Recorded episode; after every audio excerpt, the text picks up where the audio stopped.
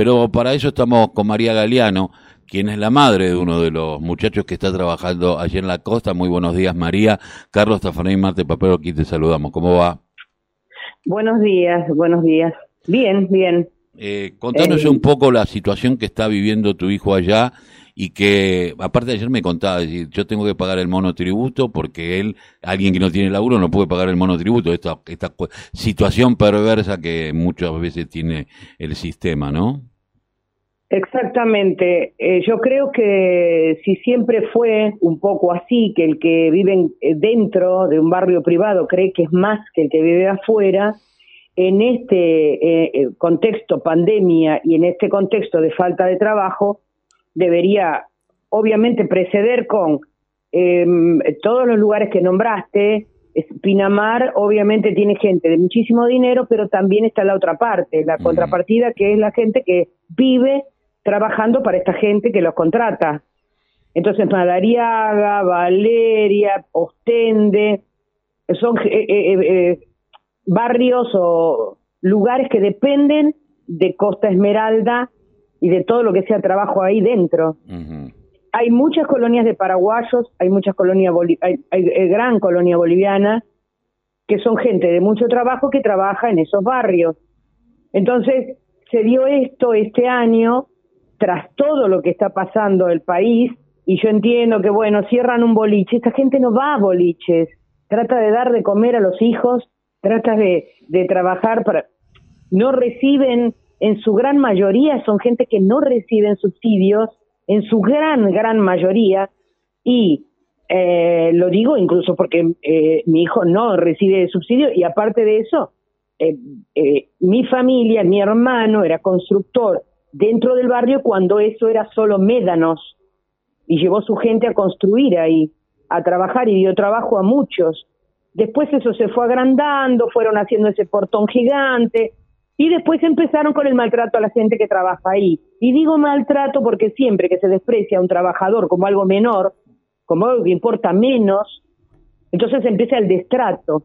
Y con este destrato va perdiendo derechos aquel que quiere trabajar, porque la propagandita esta de que le tiran una pala a una persona y que se corre porque es un negro que no quiere trabajar, y que es tan discriminatoria, no se da en este caso, donde en Costa Esmeralda, desde el principio, desde que abrieron, quieren a las señoras que serán argentinas, bolivianas, paraguayas, que han criado y han limpiado, como yo digo, han limpiado la cola de los hijos de esta gente de tantísimo dinero, porque no lo han hecho sus madres, porque han criado sus hijos, aguantado sus llantitos, y cuando crecen los miran desde arriba como si fueran dueños de lo que tienen. Han hecho sus casas, eh, tienen, yo eh, conocí un grupo de, gente trabajadora boliviana, pero qué excelente gente y qué trabajadores, porque te pueden trabajar desde que comienza el día hasta el fin del día sin eh, comer casi, son gente muy trabajadora, porque si trabajan por tanto, laburan y los dejaron este año esperando. Son entre 1.500, 2.000 personas las que trabajan dentro. Este año vi que por ahí pusieron mil, pero hubo un pequeño error porque son entre 1.500 2.000 personas las que trabajan dentro de este barrio. Sí, recordemos que esto es eh, una nota que saca Christian Thompson, el colega, en donde denuncia eh, esta situación de trabajo esclavo. Muy clara la nota y la verdad expresó lo que yo le, le lo, que dije, no no no no aumentó ni nada, lo que sí es bueno, la cantidad, por ahí había una diferencia, pero el, el, la idea era que fuera de las puertas de Costa Esmeralda, de los portones hacia afuera, empezaron a hacerlos esperar. La orden era que entraran a las nueve de la mañana cuando abrió Costa Esmeralda este año, cuando abre al trabajo, que es marzo. Entonces los dejaban fuera del portón. Por protocolo, obviamente que se entiende que el, lo del cuidar o lo que fuera, lo del, todo se entiende. Eh, les pidieron después em, antecedentes penales. Bueno, qué sé yo, también podríamos entenderlo si se hubiera, si mandas un mail y te revisan el antecedente y te lo mandan. Pero no, esto le demandó a la gente una semana de pérdida de trabajo el sacar todos los papeles que le pidieron. Y es una semana menos de cobrar. después de tener todos los papeles, pero no en papel, sino en el teléfono, como es de costumbre ahora, porque es mejor no tocar tantos papeles y poder tenerlo, porque son una, de una entidad que te ha mandado los mails, no lo quisieron. Ahora pusieron esta nueva restricción que es que quieren todo impreso. Todos los días los papeles, los 10 papeles que llevan impresos. Y entonces... Con lo que salen las impresiones. mi hijo se quedó viviendo ahí, me saturó. Y entonces dije, no, esto, esto no es así. Son la una del mediodía y todavía le digo a mi hijo, saca una foto, me saca una foto y hay mujeres. Y mi hijo me dice, mamá, la verdad me pone mal porque hay mujeres mayores que están paradas hace seis horas, porque si no se tienen que sentar en el pasto. Y esto no viene desde ahora. Son muchos días esperando acá, porque hasta que revisan desde las 10, porque ahora pusieron hasta la, que hasta las 10 no entra nadie. Entonces me dice yo, la verdad que me siento un perro acá afuera esperando. Y me, me, me, superó, empecé a llamar al municipio de Pinamar, me dicen que no tienen que nada que ver con Costa Esmeralda, eh, eh, partido de la costa, me dicen que me van a dar un número, otro número, que es de seguridad, seguridad me dice que no tiene nada que ver porque no mandaron a nadie, y así 10 números. Y bueno, esto me cansó. Entonces a cada número le dejé todo lo que te estoy diciendo explicadito así. Derechos humanos vulnerados, violencia de género clarísima, discriminación a la orden del día. Todas estas denuncias se podrían haber hecho. Acoso laboral, eh, eh, de todo entraba. Y entonces eh, llamé también a la UOCRA, me atendió súper bien y me dijo que inmediatamente iba a pedir una reunión, ir al otro día a la mañana. Pero claro, desde la mañana a la noche me comprenderán, soy trabajadora, eh, está mi hijo y mi familia trabajó ahí siempre, mi hijo quedó viviendo ahí de casualidad porque estaba trabajando ahí. Entonces me superó. Tuve todo el día con esto y al otro día, a la mañana, como no sé, hasta quién no llamé, no sé, y hasta quién no le mandé mail, no sé, al otro día a la mañana a las 8 de la mañana empezaron a ingresar. 8 de la mañana, de la orden de, del consorcio, que es obviamente de los dueños, propietarios, empezaron a entrar. Ahora, ayer llamé porque llamo todos los días temprano para ver que los muchachos entren a tiempo 8 de la mañana estaban entrando como por un tubo. Yo creo que ocho y media ya estaban todos adentro. Ahora, María, eh, esto es tan perverso como que si denuncio el Estado, el Estado me quedo sin trabajo porque el trabajo es en Exactamente. Sí, sí, eh, Y si, denuncio la, em-, si denuncio la empresa, eh, ahora, piden antecedentes penales a los trabajadores, pero los que lo contratan, los contratan en negro para no tener que pagarle, por ejemplo, las trabajadoras en casa de familia el salario que le corresponde por ley. Porque eso es así. Eh, digo, eh, eh, ¿quiénes son los delincuentes? Uno tendría que preguntarse, ¿no? yo pienso que los delincuentes, más que nada, yo, yo, y yo soy María Galeano, o sea, soy yo la que estoy hablando, digo, los delincuentes son la gente que está adentro, que es propietaria, sabe que, eh, y lo voy a decir también como una negra laburante que me siento,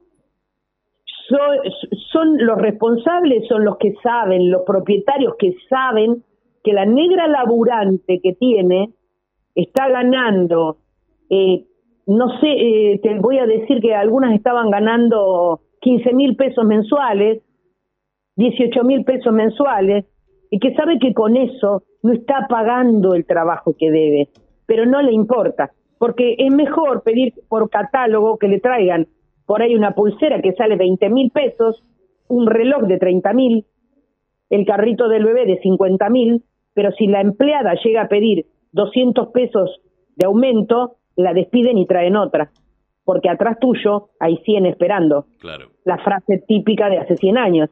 Entonces, el miedo del trabajador a perder el trabajo, Ahora ya no creo que haya tanto en negro, yo creo que hay más monotributistas, nueva faceta de sos esclavo, pero con se papeles. dice monotributista. Sos esclavo con eh, papeles. Yo pago el monotributo para que mi hijo pueda entrar a trabajar, porque si no lo tiene pago, no entra. Te aviso que desde antes de ayer ya no paga él, no sé por qué, no sé por qué, y eh, ahora le pagan el monotributo y todo, y solo tiene que ir a trabajar con la tarjeta que siempre presentan y con el comprobante, obviamente, mi hijo ya tuvo COVID, con el comprobante que no están enfermos, obvio, ¿no? Y con, con el barbijo, con todas las protecciones que todos sabemos que se deben tener. Seguramente.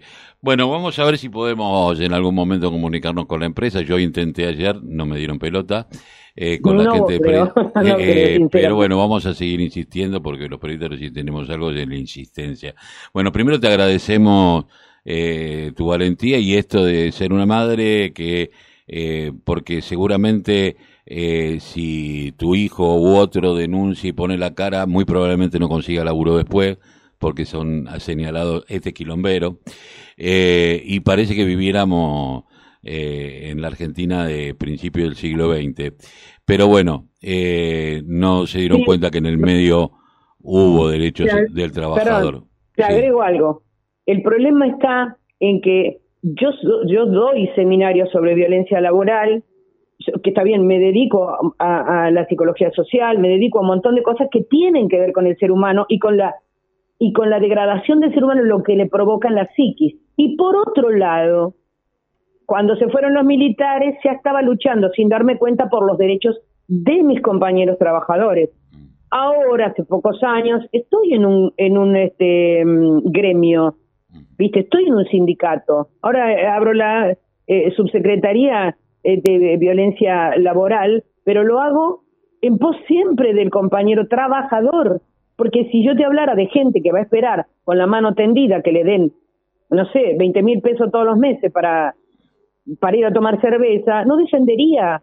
Yo defiendo que, que el argentino sepa, el argentino de trabajo sepa que hay gente loca como yo que cuando vemos esto debemos denunciar, no podemos ser cómplices como vos, como como Cristian, que es un, un ángel que cayó en ese momento, como tantos, que cuando vemos estas injusticias, estamos, que no se sientan tan mal, tan desamparados, porque yo los veo agachando la cabeza y esperando entrar y me parte el alma. Porque cuando te falta plata en tu casa a vos para dar de comer a tu familia, no sé cómo llegás para decirles no hay. Y ahí en Ostende, en Valeria, en Pinamar, no hubo, no hubo. Es un año en el que se robaron la plata que había para comprar alimentos, se la robaron dos tipos, fueron presos. Pero la cosa es que siempre la plata no vuelve, nunca vuelve. Y tampoco volvieron los alimentos para ayudar a esta gente que hace tanto está sin trabajo. María, te agradezco mucho haber pasado por la mañana informativa. Gracias, gracias a vos.